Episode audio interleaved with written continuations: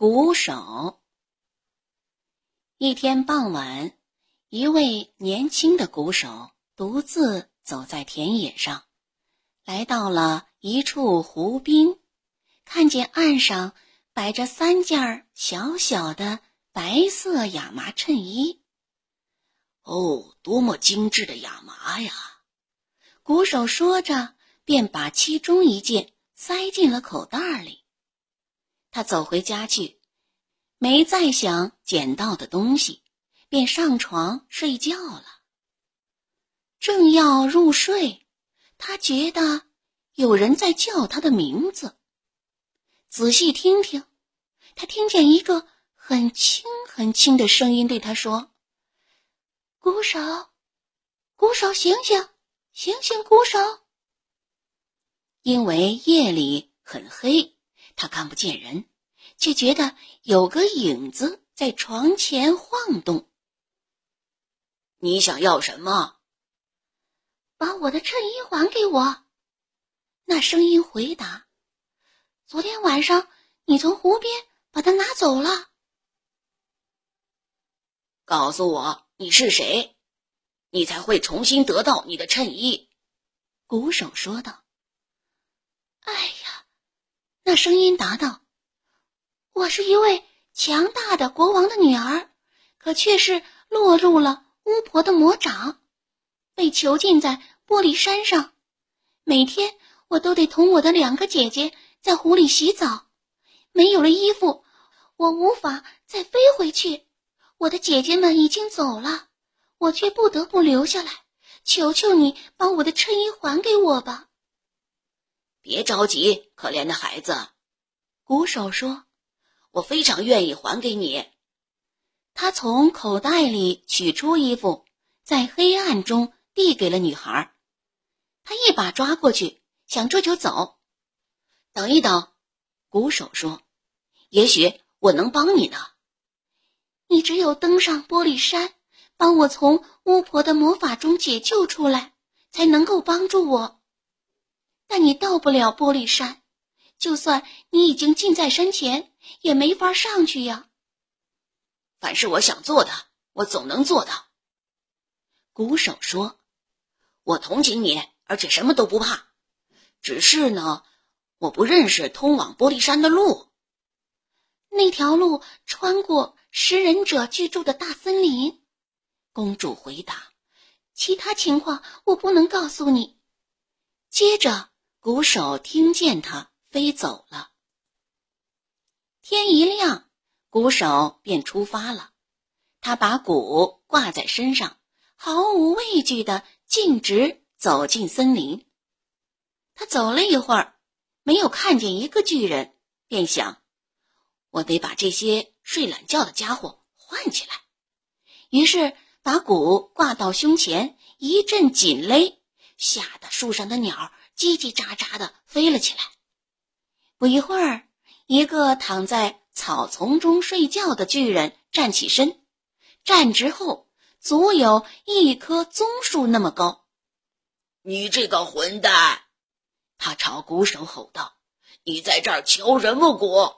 把我从美梦中吵醒了。”我敲敲嘛，鼓手答道：“是因为有几千人跟在我后面。”得凭我的鼓声辨认路。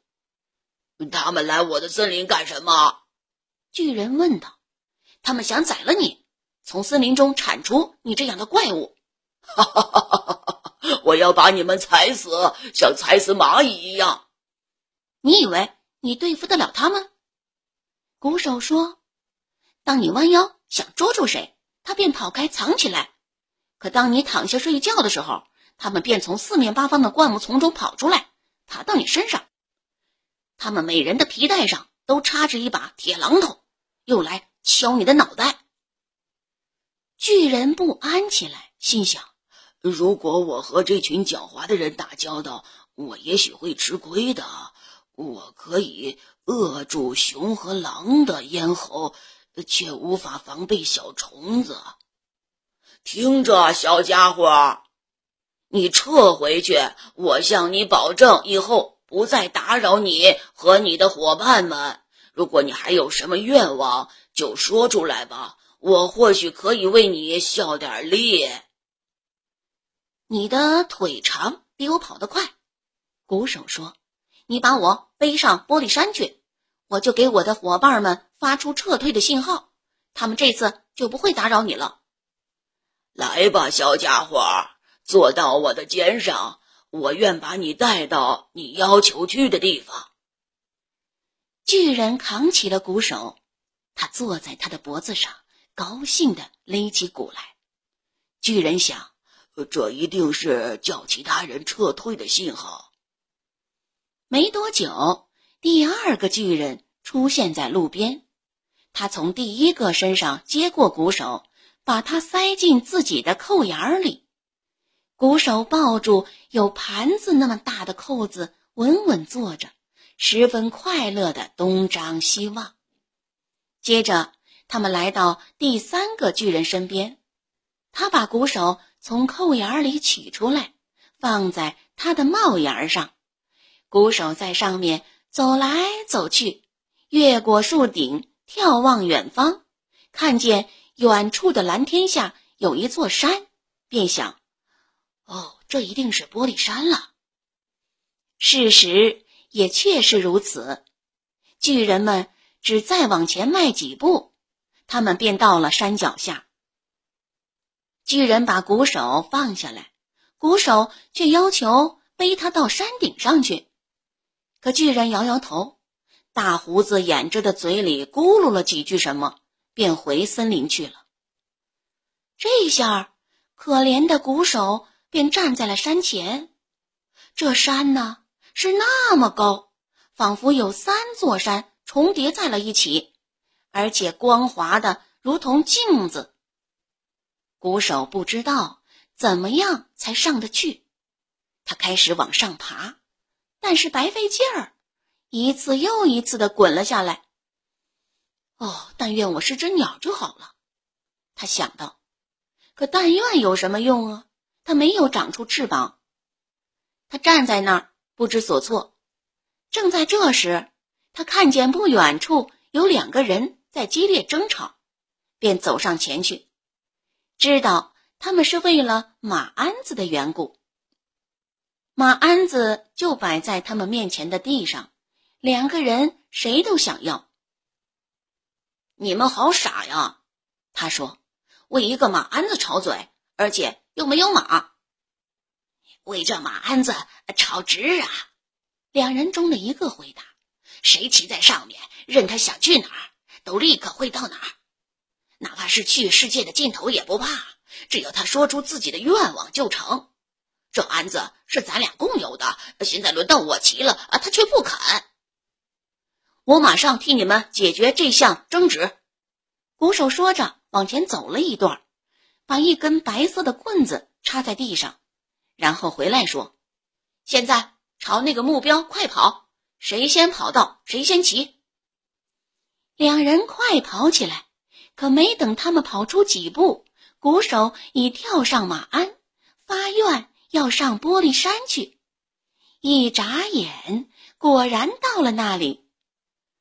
山上面是一块平地，那儿坐落着一间古老的石屋。房子前面伸展着一大片的鱼塘，鱼塘后面是阴森森的树林。他看不见人和动物，四周一片寂静，只有风儿吹动树梢，沙沙沙的作响。白云低低的。从他头上飘过。他来到石屋前，敲了敲门。到他敲第三遍时，门开了。开门的是一个脸孔呈棕色的老婆子，两只眼通红通红，长鼻子上架着一副眼镜，目光尖利的盯着来人，问他干嘛？我想进来吃顿饭，住上一夜。如果你肯做三件工作，你的愿望就能实现。为什么不肯呢？我不怕干活，即使非常艰苦。老太婆放他进了屋，给他饭吃，晚上还给了他一张好床。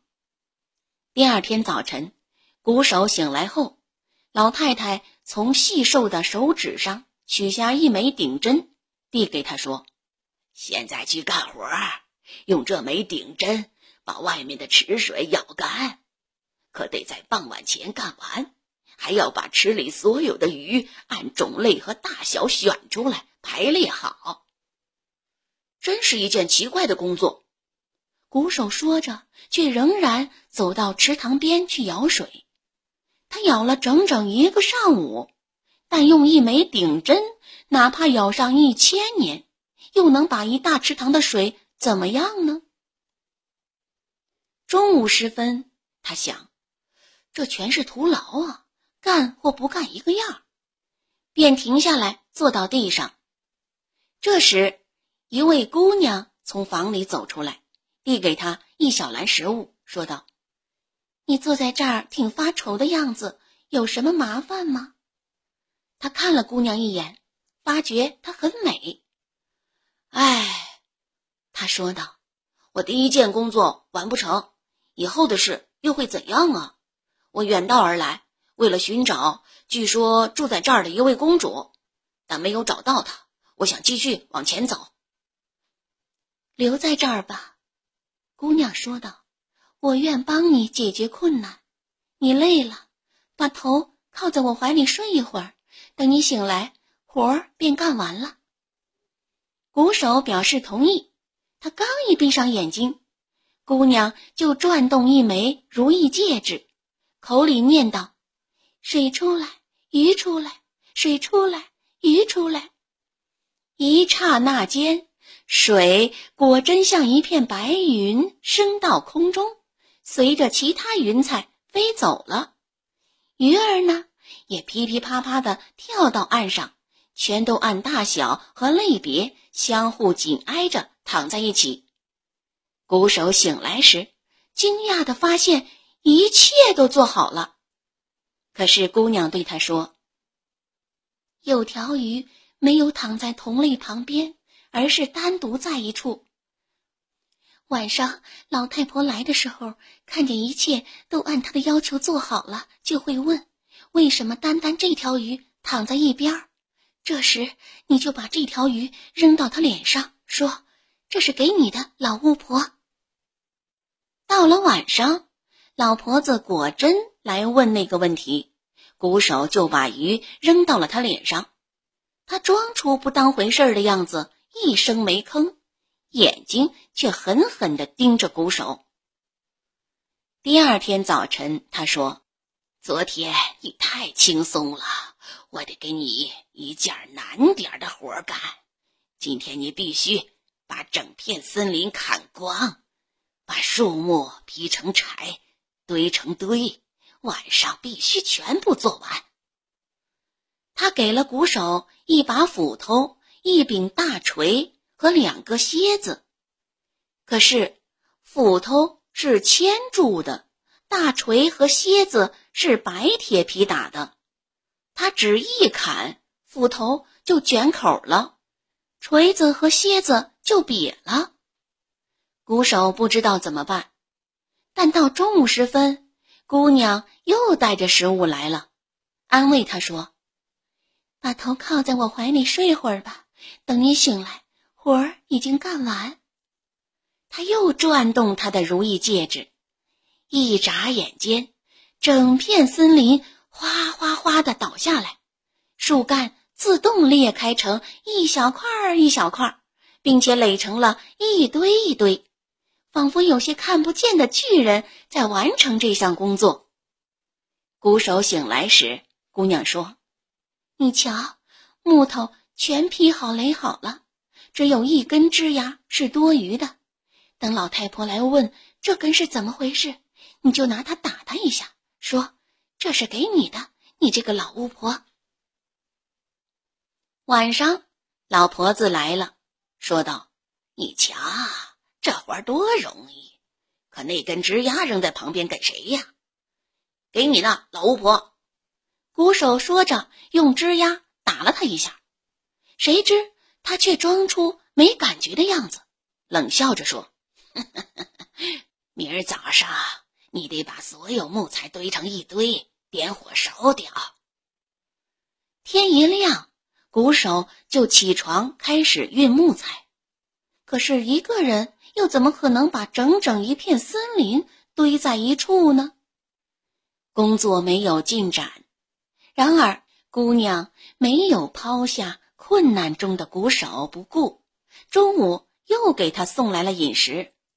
他吃完后，把头枕在姑娘怀里睡着了。他醒来时，堆积如山的木材已燃起熊熊烈焰，火舌直冲云霄。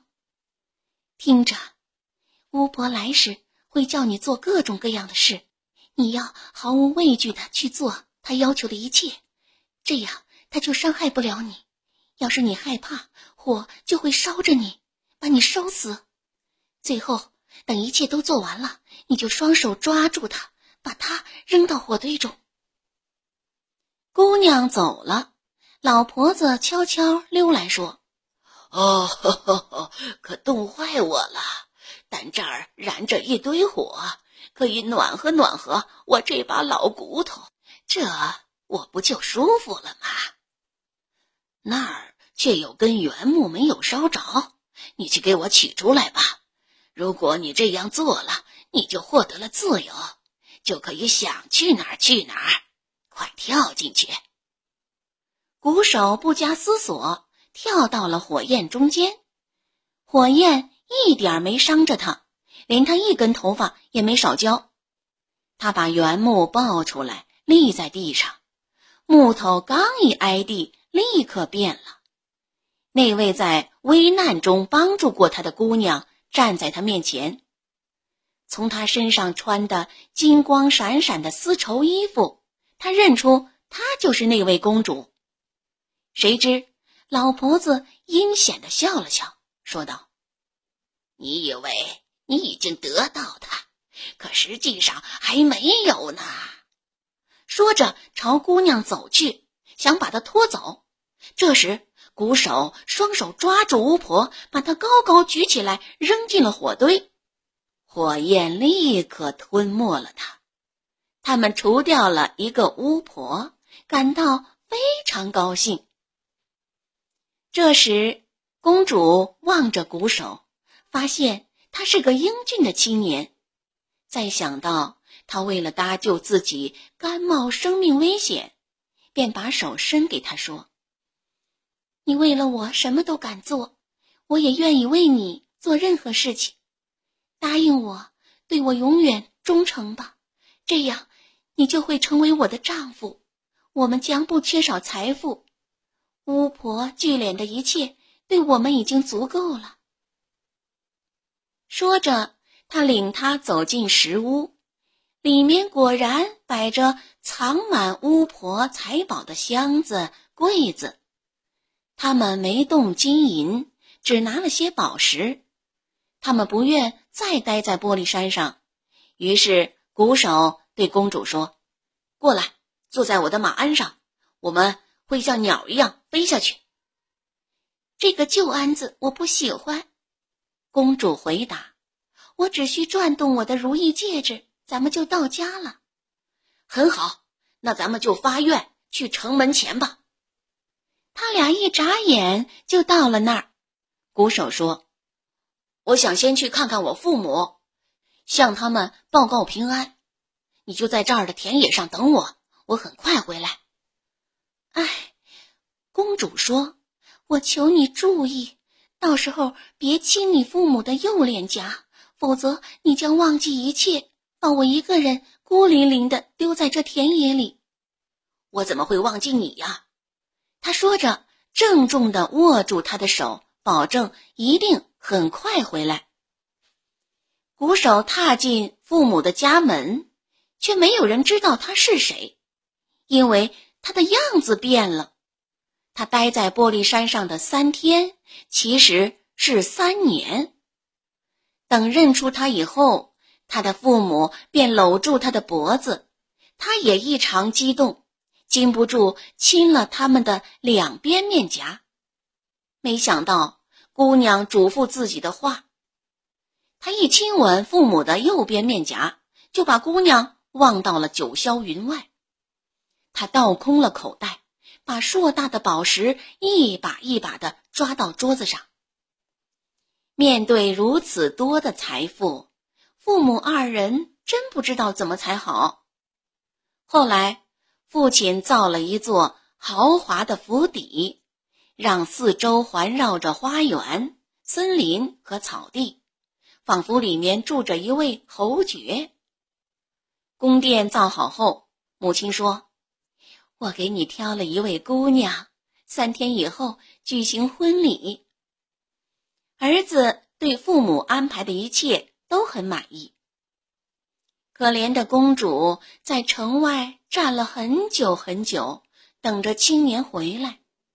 到了晚上，她说：“一定是他亲了。”父母的右边面颊，把我给忘了。公主悲痛欲绝，希望独自住进一间孤寂的林中小屋，不愿再回到父亲的宫殿里去。每天傍晚，她都进城去，从鼓手家的房前走过。有时鼓手看见了他，却已不再认识。终于。他听见有人议论，明天他就要举行婚礼了。他于是说：“我要试一试，看能不能赢得他的心。”婚礼的头一天，他转动他的如意戒指，说道：“我要一条像太阳一般闪闪发光的裙子。”很快，裙子就摆在他的面前，闪闪发亮。就好像是用一缕缕阳光织成的。当所有的客人到齐了，他才走进大厅。每个人看见她那美丽的裙子都很惊异，特别是那位新娘，她最喜爱漂亮衣服了。于是走到陌生女子面前，问她是否愿意出卖。给钱不卖。公主回答：“但如果新婚的头一晚允许我待在新郎卧室的门外，我就把它白给你。”新娘抑制不住自己的欲望，便答应了。不过，她在新郎晚上喝的酒里掺了催眠药水，新郎喝了便沉沉睡去。等到万籁俱寂，公主悄悄来到他的卧室门前，把门。推开了一条缝，朝里唤道：“鼓手，鼓手，你听我说，难道你真的忘记了我？